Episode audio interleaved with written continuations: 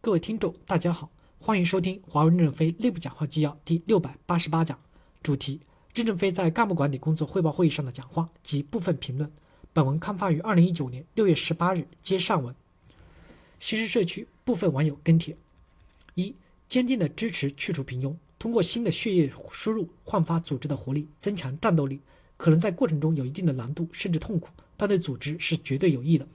二、在执行的过程中，建议。特别是决策权力的管理层要脚踏实地，反双手张离，不是通过运动式，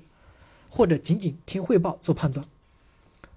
避免执行中的偏差，要树立正确的导向。这几年“罚酒三杯”都变成热门词汇了，需要认真考虑类似的线装性的补罚，对队伍带来的负向以及坏榜样的树立，避免出现此次出现黑箱操作，在执行中把筋练歪了的情况。三。短期通过人员识别激活组织，但对于长期还是要从组织和管理流程中梳理如何简化管理，去除这些平庸生存的土壤，梳理清楚人岗的职责以及称重，避免相互的补位。补位是最浪费效率，而且容易给平庸生存空间的地方。我们很多新组织的成立，其实都是对现有组织的补位。公司五到十年干的活就是那么多，为什么当时不需要那么多的组织？现在各种变相的变相的导向后，没有亮点就没法汇报。没有组织就没有成长，不断的扩大内部的需求，使得组织越来越庞大，也使得被补位的组织岗位容易滋生平庸。在一线十年，特别是近几年，我们的组织变化、客户的诉求远远小于我司内部自己折腾出来的各种诉求。记得五六年前，任何的组织和人员调整的大部分出发点是如何服务客户、增强业务，但更多的在一线传递出来的是某某领导前三排这么想的，各种花式也好，运动也罢，就会看到全球各地忽如一夜春风来。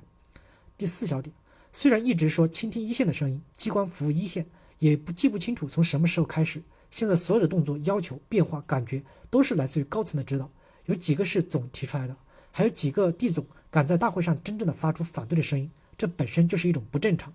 前两年案例包装过度的时候，为什么一线看起来很搞笑的事情，但是在地总会上的汇报经常很成功？是我们的大员们真的不懂业务了，还是所谓的汇报都是有更高级的大佬认可过了？导致大员们只能附和。回到一线后，有理智的思考完，说咱们意思下就都算好了。有多少又形成的运动？过段时间发现公司不关注了，那就暂停吧。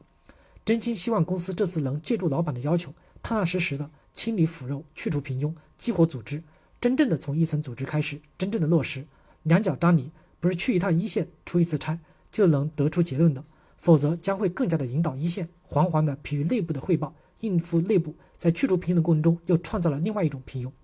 期待再现当年的那个聚焦客户、简单做事的组织，胜则举杯相庆，败则拼死相救。